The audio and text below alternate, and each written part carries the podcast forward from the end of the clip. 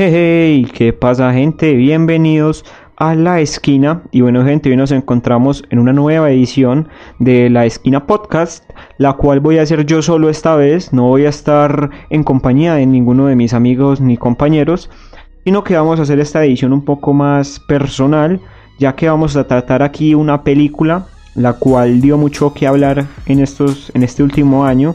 Y pues me parece que es una película que tiene buen material para hacerle un análisis. Y bajo mis conocimientos y bajo lo que puedo investigar, quiero hacerle un buen análisis en esta edición del podcast, ¿cierto? Eh, estoy hablando de Parasite. Esa película, eh, demasiado galardonada, muy apremiada y lo cual para mi opinión se lo merece, ya que pues hace una crítica social muy bacana y no es lo que todo mundo se espera y ya les voy a explicar por qué a lo largo pues de todo el podcast. Eh, se las voy a resumir. Este análisis va a tener una, un alto contenido de spoilers, por lo cual si tú no te has visto la película no te recomiendo que veas el podcast, ya que no vas a entenderlo, ya que estoy dando por hecho que ustedes ya se vieron la película. Entonces eh, se las voy a resumir un poco, ¿cierto?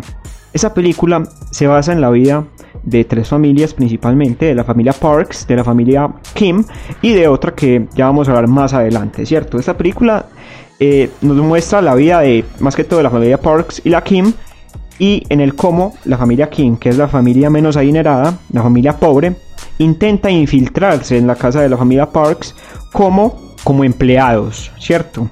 Eh, aquí la otra familia va a entrar en la historia más adelante, pero esto en resumen es la película. La familia Parks es la rica y la familia Kim es la pobre. La familia Kim se intenta infiltrar y pues va a pasar todos los sucesos de la película. Eh, lo primero que yo puedo destacar de esta película son los lugares de residencia de las familias. Primero tenemos a una familia que es muy adinerada, una familia que vive en la parte alta de Surcorea, una familia con una casa realmente espléndida, una casa envidiable y que en realidad es perfecta, ¿cierto? Una familia perfecta, unos padres perfectos, unos hijos perfectos, pero eso no va a ser así en toda la película, ¿cierto? Pero en general tenemos que esta familia vive en la parte alta de Surcorea de una manera muy acomodada, muy adinerada.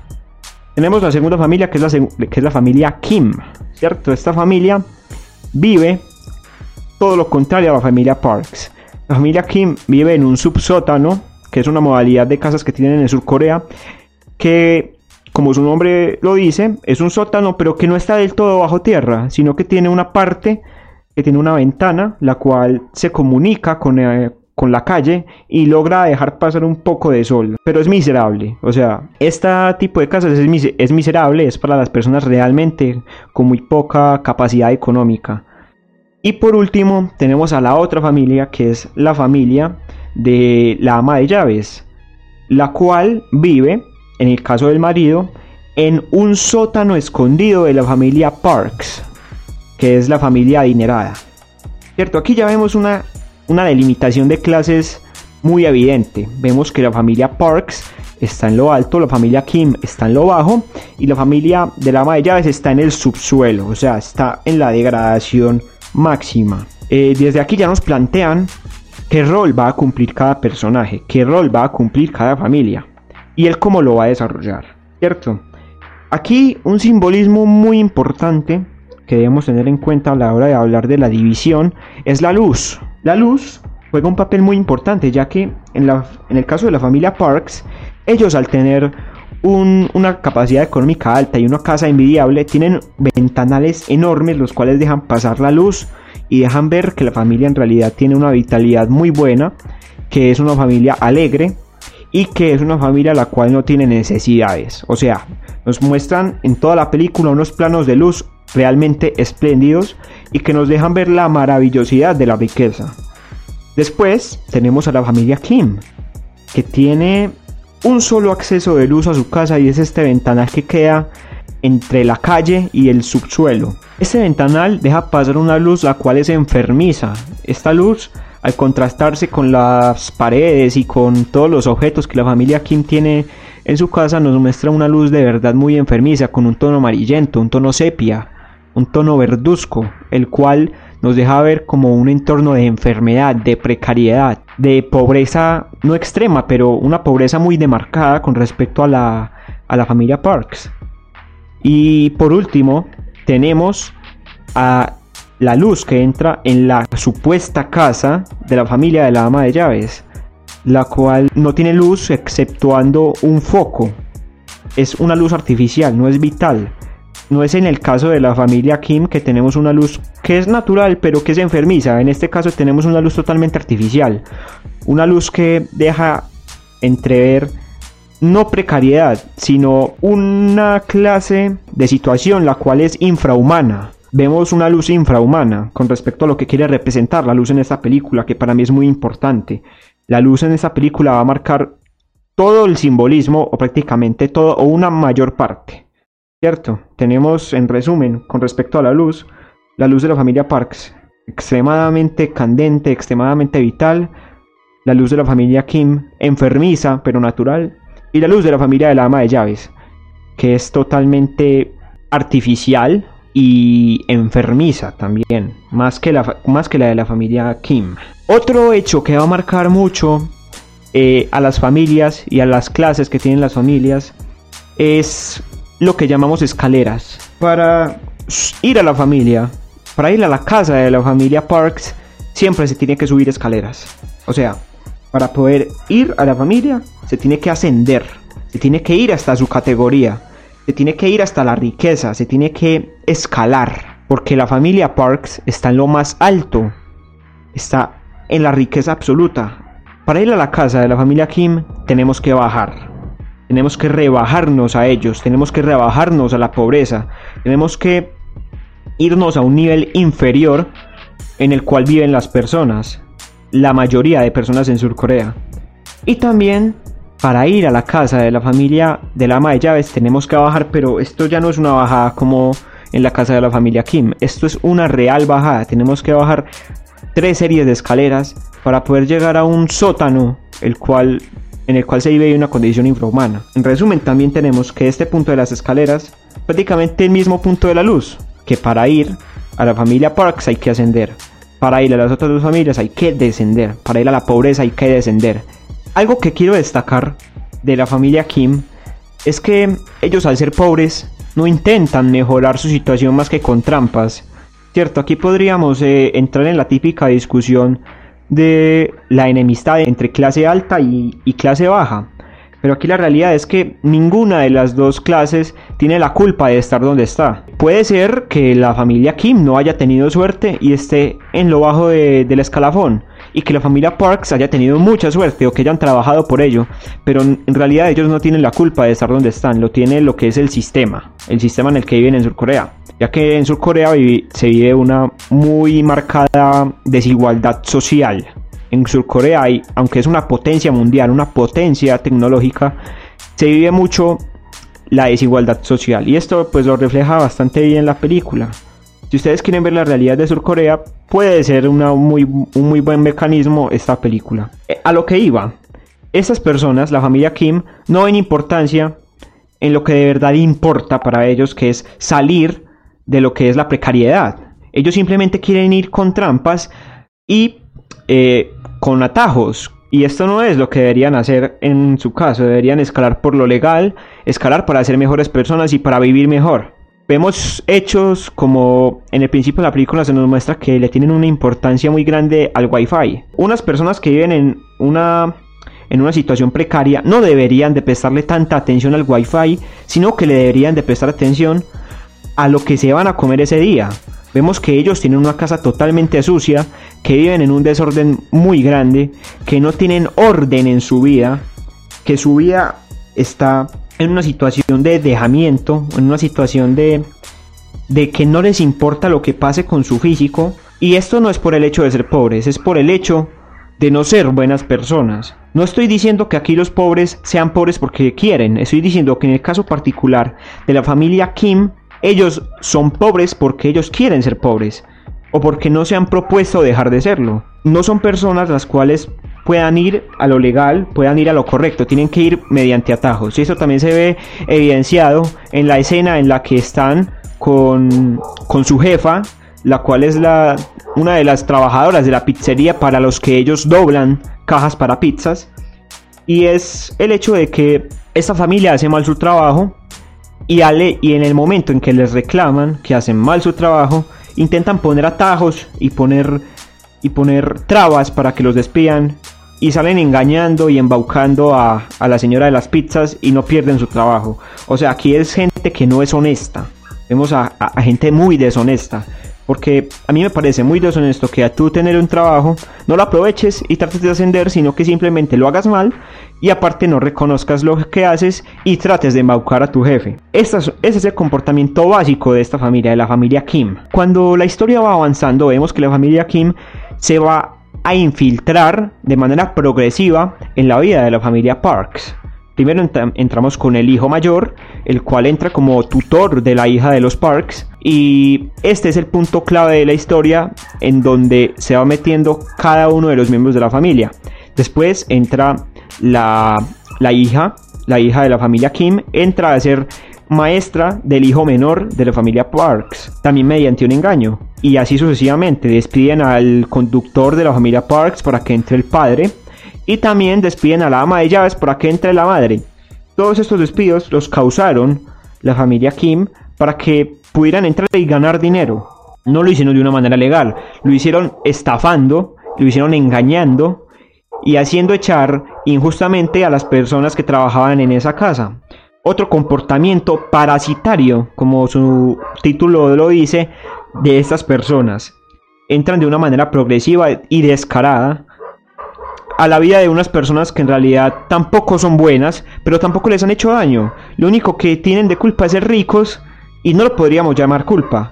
Son las circunstancias que la vida les puso. También tenemos que el fracaso de la familia Kim no es un fracaso el cual sea culpa del sistema en sí, es un fracaso el cual ellos ya se predisponen a tener, ya que ellos no tienen una mente la cual pueda servirles para poder ascender socialmente ni para poder ganar dinero.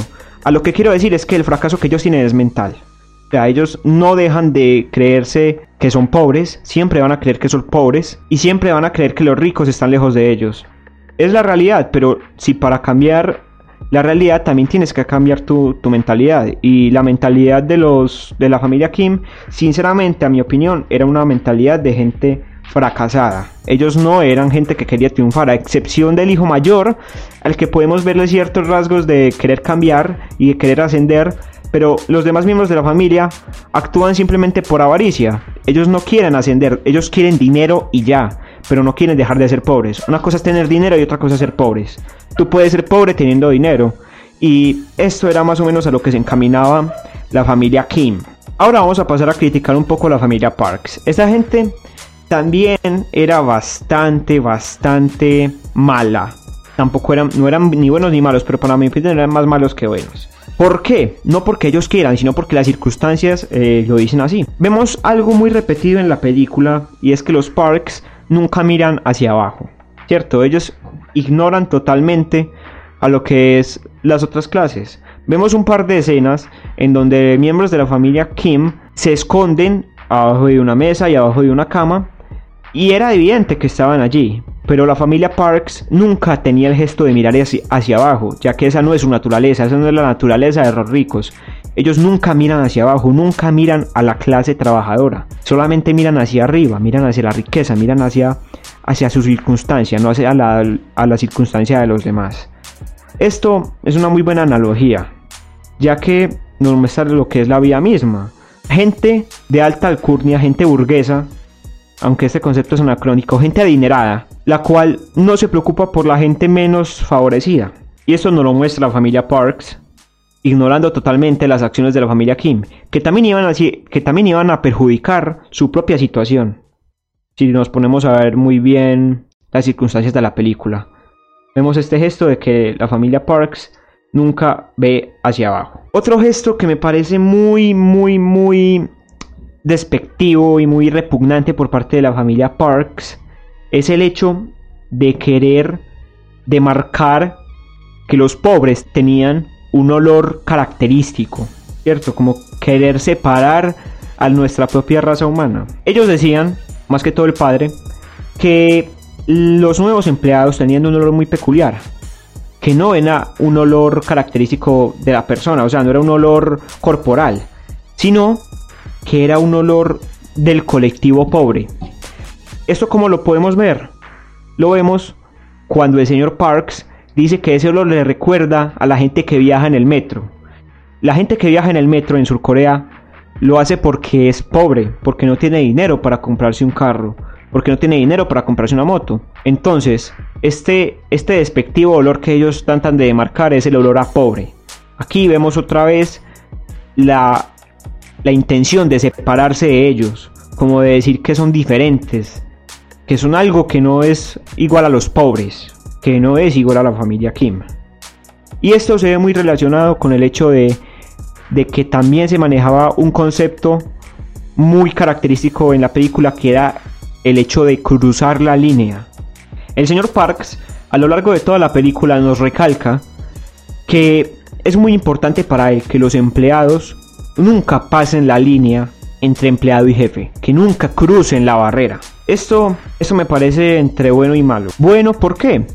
Porque se tiene que ellos están trabajando, que, que la familia Parks son los jefes, entonces no hay que dejar de tener esa relación empleado-jefe. Pero también es malo porque quiere separar a los propios humanos, quiere separar la naturaleza humana entre ricos y pobres, quiere dividirlos, quiere fragmentarlos. Y eso es lo que no me parece correcto y lo que no me parece simpático por parte de los Parks. Y es el hecho de esto de cruzar la línea. El señor Parks también resulta ser una persona hipócrita, ya que él insiste mucho en no cruzar la línea, pero él al final de la película es el único que cruza dicha línea. Por si ustedes no saben, al final de la película ocurre un suceso muy crucial y es el hecho de la fiesta, ¿cierto? La fiesta es un entorno en donde, por si ustedes no sabían, el hijo de los Parks tenía una afición muy grande con los nativoamericanos. ¿Qué pasa? Que aquí el señor Parks le dice al señor Kim que se tiene que disfrazar como un nativo americano para divertir a su hijo, para hacer un desfile como lo harían los nativoamericanos y que lo tomara como una extensión de trabajo. Esto querida audiencia, es cruzar la línea. El señor Parks fue el primero en cruzar la línea y el primero en sobrepasarse. Y esto resulta ser un gran acto de hipocresía. Pero quiero decir aquí, y es otro punto muy importante, que aquí no había una enemistad entre clase alta y clase baja. Aquí la enemistad surge entre clase baja y clase baja. Por si ustedes no sabían, la ama de llaves ocultaba un gran secreto que era que su marido, su esposo, vivía en el subsuelo de la casa de los Parks. Aquí pasa algo muy crucial y ocurre más o menos en el medio de la película. Y es que la ama de llaves vuelve al hogar donde trabajaba antes y la recibe la familia Kim. Ella dice que olvidó algo muy importante y, la y se fue hasta el sótano. Y ahí es cuando la madre de la familia Kim descubre lo que estaba pasando. Descubre que el señor, este señor esposo de la ama de llaves, vivía en el subsuelo. Pero a la vez, la ama de llaves descubre esta manera parasitaria en la que la familia Kim se fue adueñando de la casa. Ya que encontró a toda la familia Kim reunida festejando y bebiendo. Aquí ya habían dos actos terribles, uno por parte de cada familia. Por parte de la familia Kim vemos que se descubre su plan, se descubre su, plan para parasitar, para invadir la casa de los Parks. Y también eh, por parte de la familia del ama de llaves se nota que todo este tiempo han estado viviendo abajo de la casa de los Parks a costa de su comida. Entonces aquí ya encontramos una enemistad entre estas dos, ya que las dos saben algo muy malo de la otra. Y es a lo que quiero llegar. Aquí la enemistad se forma entre las dos clases bajas y más no entre la clase baja y la clase alta. O sea que la típica excusa de que esta película refleja la lucha de clases entre burgueses y proletariado no tiene cabida. Aquí la enemistad se daba entre clase baja y clase baja.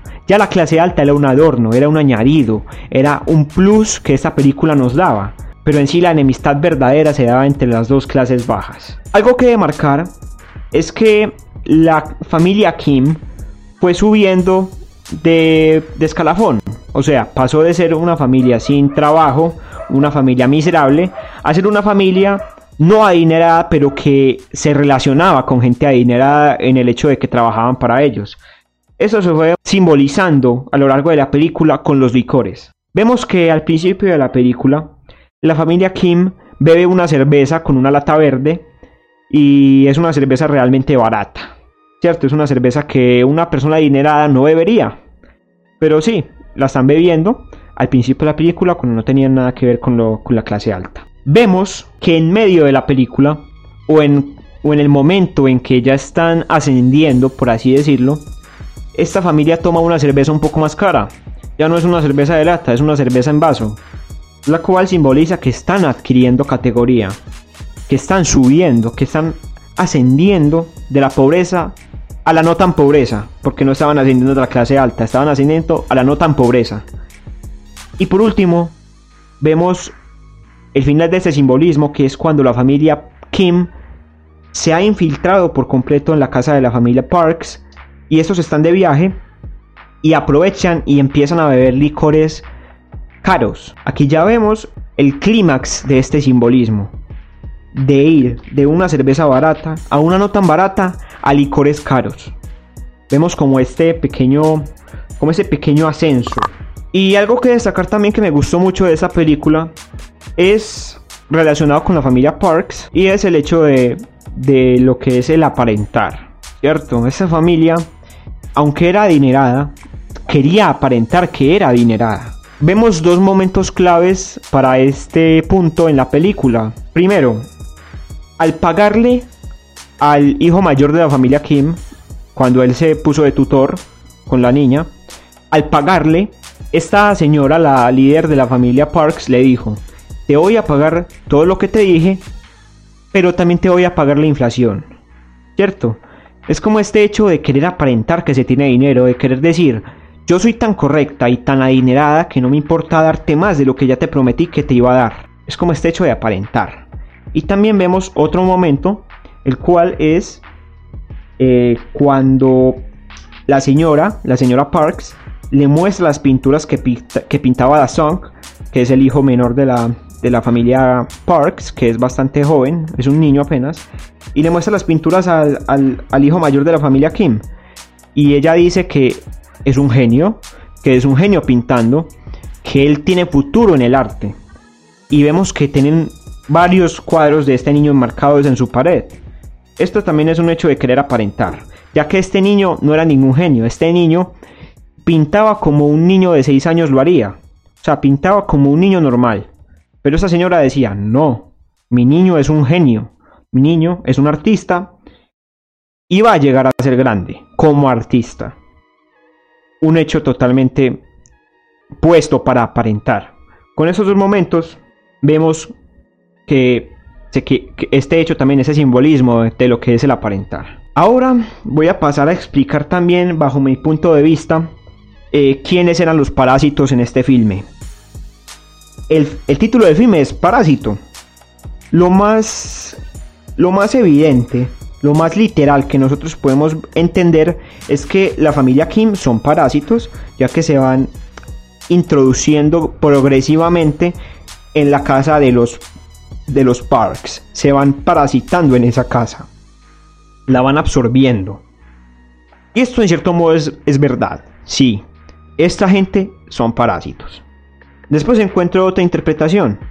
Y es con respecto a la familia de la ama de llaves el marido de la familia, de la ama de llaves, vive como parásito en la casa de los Parks.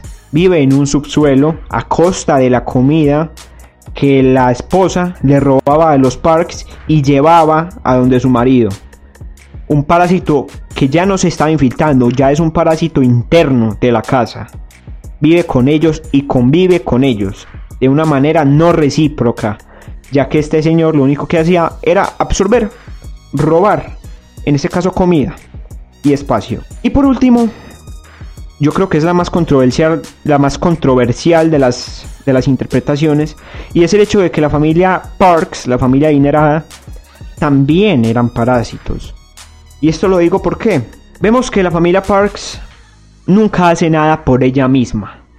Siempre depende de la clase baja para lograr cometer sus acciones. Tienen que tener a un chofer para que maneje su carro. Tienen que tener a una cocinera para que les cocine y para que los alimente. Tienen que tener a dos tutores para que eduquen a sus propios hijos. O sea, vemos que ellos son totalmente dependientes de la clase baja. Sin ellos no existirían.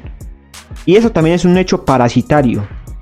Ellos se aprovechan de la clase baja por su condición de ser clase baja y, son, y cumplen un comportamiento totalmente parasitario, a mi opinión. O sea que para mí, aquí, las tres familias actúan como parásitos y son parásitos. Ya pueden haber otras interpretaciones que digan que solamente una de las familias eran parásitos, pero para mí las tres familias eran totalmente parasitarias. Y de aquí su nombre, como ya lo he recalcado varias veces en el podcast, parásitos o parásito, como se le quiera ver. Aquí quiero entrar ya en otro punto que es uno de los más fuertes de todo este filme. Y es también un simbolismo, que es la lluvia. La lluvia se manifiesta en este filme de una manera muy magistral, de una manera muy explicativa. ¿Por qué? Resulta que un día la familia Parks decide irse de campamento con sus dos hijos y deciden pasar un rato agradable en el campo. ¿Qué pasa? Que ocurre una tempestad, una lluvia torrencial realmente fuerte, que hace que el campo no sea apto para, para estar acampando. Entonces la familia Parks se devuelve y pues y pues eso, para ellos solamente resultó ser un inconveniente menor. No pudieron tener su capricho de ir a acampar. ¿Qué pasa? Que esta misma lluvia que para los Parks fue un simple inconveniente pasajero, para los Kim fue la pérdida total de su hogar. O casi pérdida total de su hogar. Como ya dije al principio, la familia Kim vive en un subsuelo, en un semisótano el cual queda más bajo que el nivel de la calle. ¿Qué pasa? Que estos subsuelos, cada que hay una lluvia torrencial en Corea, se inundan y hacen que estas familias que viven allí pierdan absolutamente todo lo que tienen en sus hogares. La familia Kim logró solamente rescatar algunos de sus objetos y tuvo que dormir esa noche en un polideportivo ya que su casa estaba totalmente inundada y el nivel del agua era hasta los hombros. Por poco, ellos también pueden haber muerto en esa casa, ya que fácilmente se hubieran podido ahogar. Pierden todo lo electrónico que tienen, pierden ropa, pierden muebles, pierden prácticamente todo. Pero para la familia Parks fue simplemente un inconveniente menor. Otro hecho que ocurre con esta lluvia es que al día siguiente, cuando los Kim van a trabajar de nuevo a la casa, se encuentran con que la, que la familia Parks dice que esta lluvia fue muy beneficiosa para ellos, ya que limpió la polución de la ciudad y pudo, gracias a esto, haber un magnífico y hermoso día en Corea. Totalmente un paralelo, un paralelo muy marcado en el cómo la lluvia para unas personas en este filme puede ser la perdición total, prácticamente la perdición de su hogar, y para otras personas, las personas adineradas, puede llegar a ser simplemente un inconveniente y hasta un beneficio. ¿Por qué? Porque tienen un hermoso día. Un simbolismo que totalmente marca otra vez la división de las clases sociales, que no lucha, porque ya hablamos de eso, aquí no hay lucha de clases, sino división, división social. Vemos una división social totalmente marcada. Otro objeto u otro símbolo que me gustaría rescatar mucho de esta, de esta película, de este filme, es la piedra. Por si ustedes no saben, al principio de la película llega un amigo del hijo mayor de los Kim y les regala una piedra, la cual él dice que su abuelo decía que esta piedra traía prosperidad y riqueza material a las personas y o a la familia que la tuvieran en su posesión y que la tuvieran en su casa. El mismo director de esta película nos dice que esta piedra simboliza la ambición del hijo mayor de los Kim. Este hijo es el primero que se infiltra en la casa, el primero que entra en la vida de los Parks, el primero que tiene la ambición de, llegar a tener dinero. Esta ambición lo va llevando cada vez y cada vez más alto, lo, le va dando beneficios, ya que en, en el clímax de la película toda la familia llega a estar infiltrada. O sea, llevan una ambición bastante grande. ¿Qué pasa? Que cuando el, el marido de la señora de la señora ama de llaves sale del sótano, sale de su claustro, intenta asesinar al hijo mayor de los Kim con esa piedra. Casi lo mata la piedra. Casi lo mata su ambición. Podemos ver que él casi pierde la vida por su ambición, ya que por esa ambición se metieron en el problema en el que están en la película. Se metieron en el problema de tener que lidiar con la ama de llaves y con su marido. Se toparon con el problema de tener que, que ser criminales. Se convirtieron en criminales por su ambición.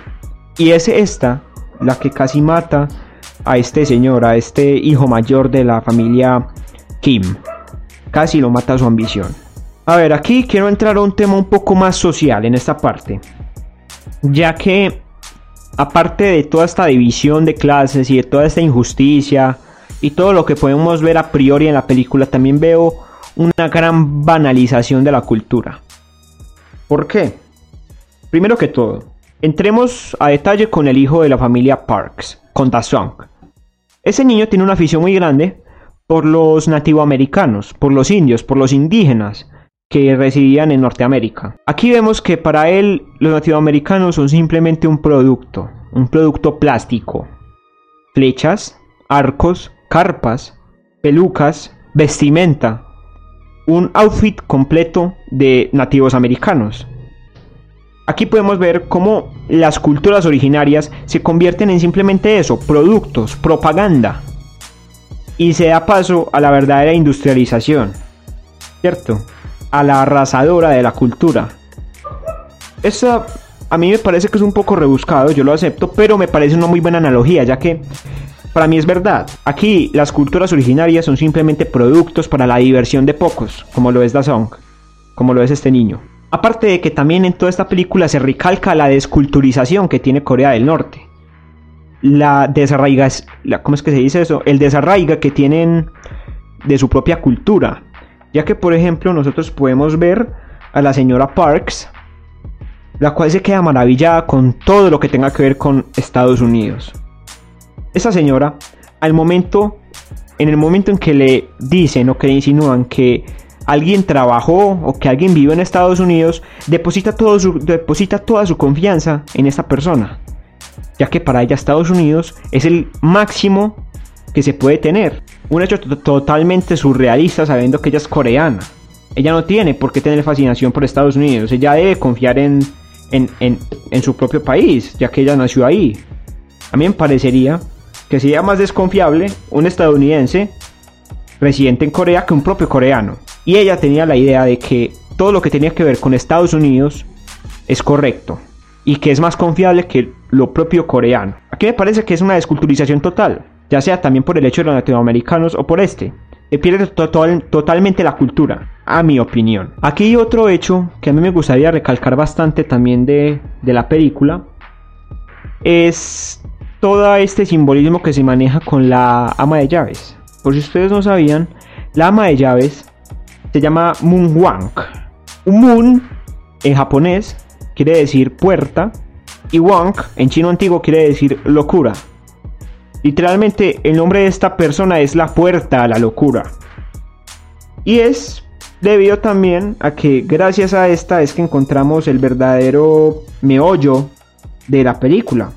Por si ustedes no sabían, eh, cuando, todo, cuando toda la trama de la película se empieza a torcer y empieza a ser más sombría, es en el momento en que la ama de llaves regresa a la casa de los Parks y toca la puerta.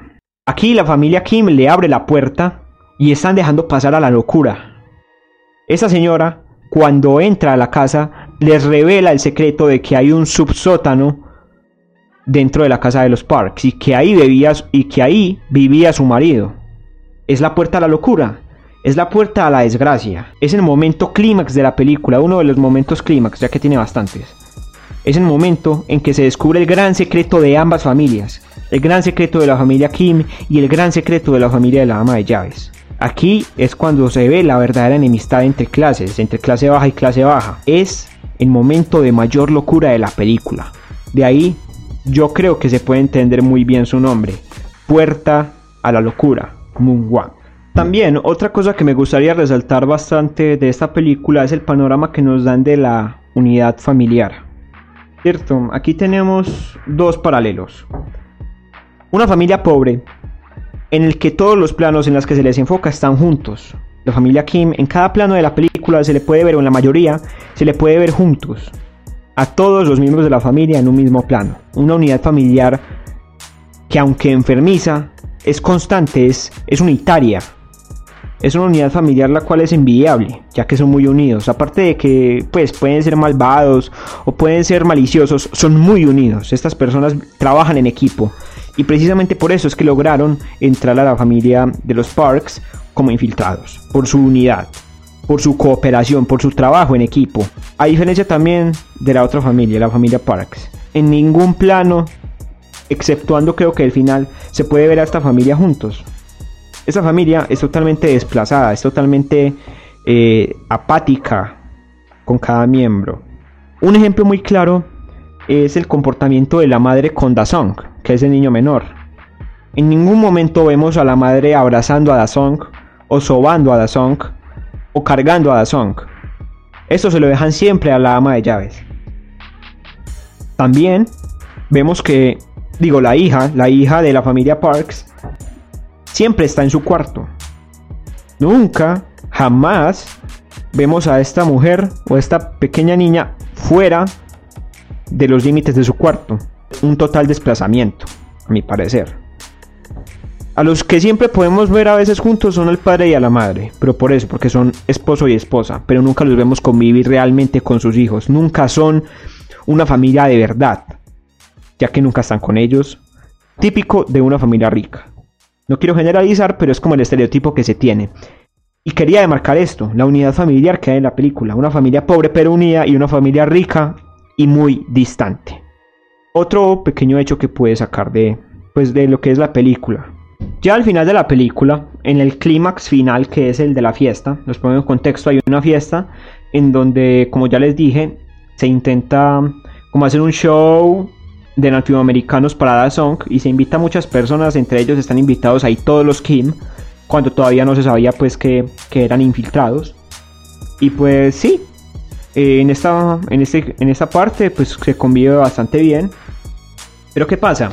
Cuando el señor esposo del ama de llaves sale de, de su claustro, empieza a asesinar personas, empieza a asesinar gente. ¿Qué es lo que pasa aquí? Que aparte de que ese señor empieza a asesinar gente, apuñala a la hija de los Parks, digo de los Kim, a la hija de los Kim, la apuñala. Aquí el padre de la familia Kim, el señor Kim, puede ver y podemos ver en él todo este cóctel de división de clases que hay en la película. Hablábamos antes del olor a pobre que demarcaba el señor Parks, de la división de clases que había, del comportamiento parasitario de los ricos hacia los pobres, y todo esto lo vemos condensado en el señor Kim. El señor Kim, al ver a su hija tirada, lo mínimo que podría esperar es que el señor Parks fuera a ayudarlo y fuera a auxiliarlo. ¿Qué es lo que pasa? Que el señor Parks decide no ayudarle ya que su hijo se había desmayado. Vemos aquí que el señor Parks lo único que hace es decirle al señor Kim, entrégame las llaves del auto, que tengo que llevar a mi hijo, mientras que el señor Kim estaba con su hija desangrándose y solamente podía apreciar lo totalmente descarado que se podía comportar el señor Parks. No le importaba que su hija se estuviera desangrando, lo único que le importaba era llevar a su hijo que se había desmayado al médico, un, un problema muy menor comparado con el de la hija del señor Kim. Y aquí el señor Kim explota y apuñala al señor Parks. Aquí podemos ver todo este cóctel de odio que se va formando entre las clases, que no era resultado de una enemistad, ya que como pude recalcar anteriormente, la verdadera enemistad era entre los Kim y, y los de la ama de llaves. Pero en este momento sí podemos ver este odio y este resentimiento que tienen los pobres hacia los ricos sin ser enemigos y termina apuñalándolo y lo mata. Otro hecho que a mí me gustaría recalcar bastante de esta película, ya que nos muestra como todo este este aumento progresivo de odio que se tiene, ya que el señor Parks estuvo presente, digo el señor Kim, perdón, el señor Kim, el pobre, estuvo presente cuando dijeron lo de la lluvia, que era beneficiosa, estuvo presente cuando le dijeron lo del olor, y, el, y la gota que colmó el vaso fue el comportamiento del señor Parks con su hija al no querer auxiliarla, el solamente querer auxiliar a su hijo. Yo no sé, ustedes lo pueden interpretar de la manera que quieran, pero esa es mi interpretación y me gustó bastante esta escena y ese conjunto de escenas. Eh, después de que el señor Kim asesina al señor Parks, este huye, pero la realidad es que no se va y no se va muy lejos, sino que se devuelve al sótano donde estaba confinada la familia de la ama de llaves y se encierra ahí. Eh, aquí hay un, objeto muy importante y es este reflector el cual los que estaban en el sótano usaban para pues para usar la clave Morse. ¿cierto? Aquí se utiliza mucho la clave Morse con un reflector que se maneja desde, desde el subsótano y se manifiesta encima del subsótano en lo que es ya la casa. Desde aquí la gente que estaba en la parte de abajo podía mandar mensajes en clave Morse. ¿Qué pasa? Que después de haberse recuperado el hijo, el hijo mayor de, de los Kim, después de haberse recuperado y salir de la clínica, este niño o este muchacho siempre iba pues a una colina que había enfrente de la casa de los Parks y siempre se quedaba observando la casa. Los, los, Parks ya no vivían ahí ya que después de esa tragedia se mudaron y él siempre se quedaba ahí mirando, observando, detallando todo, toda la casa. Y un día se dio cuenta de que el reflector estaba, estaba brillando y él decidió anotar la clave Morse. Eh, él se dio cuenta que el que estaba emitiendo la clave Morse era su padre, que le decía que pues que después de que mató al señor Parks se devolvió y se escondió y pues que vivía de lo que podía robarles a las familias que estaban viviendo en esa casa. ¿Qué pasa? Que se muestra una fantasía en la que el hijo de la familia Kim compra la casa y, y pues se reencuentra con su padre. Pero como ya lo dije, esto es una simple fantasía, ya que por si ustedes no se dieron cuenta, al final, en los créditos hay una canción la cual es cantada por el protagonista, que es el hijo mayor de los Kim, y la cual manifiesta que todo lo que él vivió en esa fantasía era simplemente una fantasía y que para poder comprar esa casa tenían que pasar 547 años y que su padre estaba condenado a vivir lejos de su familia. Aquí también podemos ver una pequeña analogía y una pequeña referencia a lo que es lo difícil que es ascender en Corea del Sur. Si tú naciste pobre en Corea del Sur, te vas a quedar pobre. Y si tú naciste rico, pues simplemente tienes la posibilidad de quedarte rico. No hay manera de ascender. No hay manera de que haya una igualdad social. Siempre va a existir esta división social que es muy marcada. Me gusta resaltarlo, ya que esto ocurre al final de la película y me parece un final muy apropiado, ya que nos deja ver pues varios aspectos de la realidad, como este de la división social. Y sinceramente es de los hechos que más aprecio del filme, ya que tener ese final tan sublime le da a la cinta un valor muy, muy grande. Y yo creo que por este final es que se logró también tener muchos premios, en, muchos premios en, los, en la competición de los Oscars, en la galardonada de los Oscars.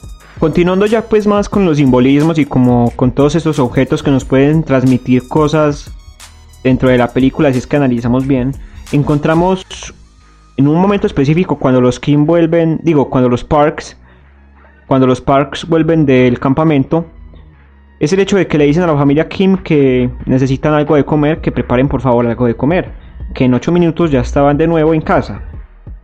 Aquí la madre de los Kim hace un plato que para mí también marca las clases sociales. ¿Por qué? Tenemos que en Corea del Sur la comida que ingieren las personas de bajos recursos son los fideos. Ellos siempre consumen fideos. Los fideos son lo más barato. Y que lo que más consumen las familias de clase alta son las carnes, el solomo, las carnes finas, los cortes finos. Puede ser un ribeye, un, un tomahawk. Todo esto lo consumen solamente los ricos. ¿Qué pasa? Que aquí la señora prepara un plato el cual está compuesto tanto de fideos como de carne, de carne cara. Aderezado también con, un, con una salsa bastante cara. Para mí esto es una total referencia a las clases. ¿Y cómo lo podemos interpretar? Lo podemos interpretar con el hecho de que ambas clases, baja y alta, están conviviendo temporalmente en la misma casa. En este caso el plato.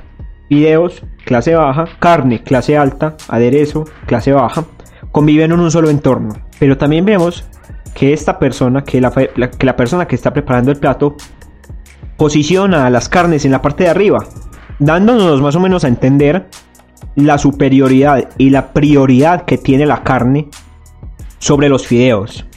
También la carne es poca y los fideos son muchos. Los fideos son la clase baja, son bastantes, ya que la clase baja es mucha en Corea del Sur y la clase alta es la carne, que está en la parte de arriba, que merece la mayor importancia, pero que es poca. Otro, otro hecho que a mí también me gusta mucho pues, analizar en, ese, en esa película, me gustó bastante. Ya saben que pueden dejar también en los comentarios qué teorías, qué otros aspectos, qué otros simbolismos ustedes pudieron encontrar en la película, ya que tiene bastantes. En realidad no creo que los haya cogido todos, pero si tienen más, por favor díganlos, ya que enriquece a lo que es el podcast en sí, ya que si alguien quiere averiguar más, se puede ir simplemente a los comentarios y ver qué es lo que ustedes ponen.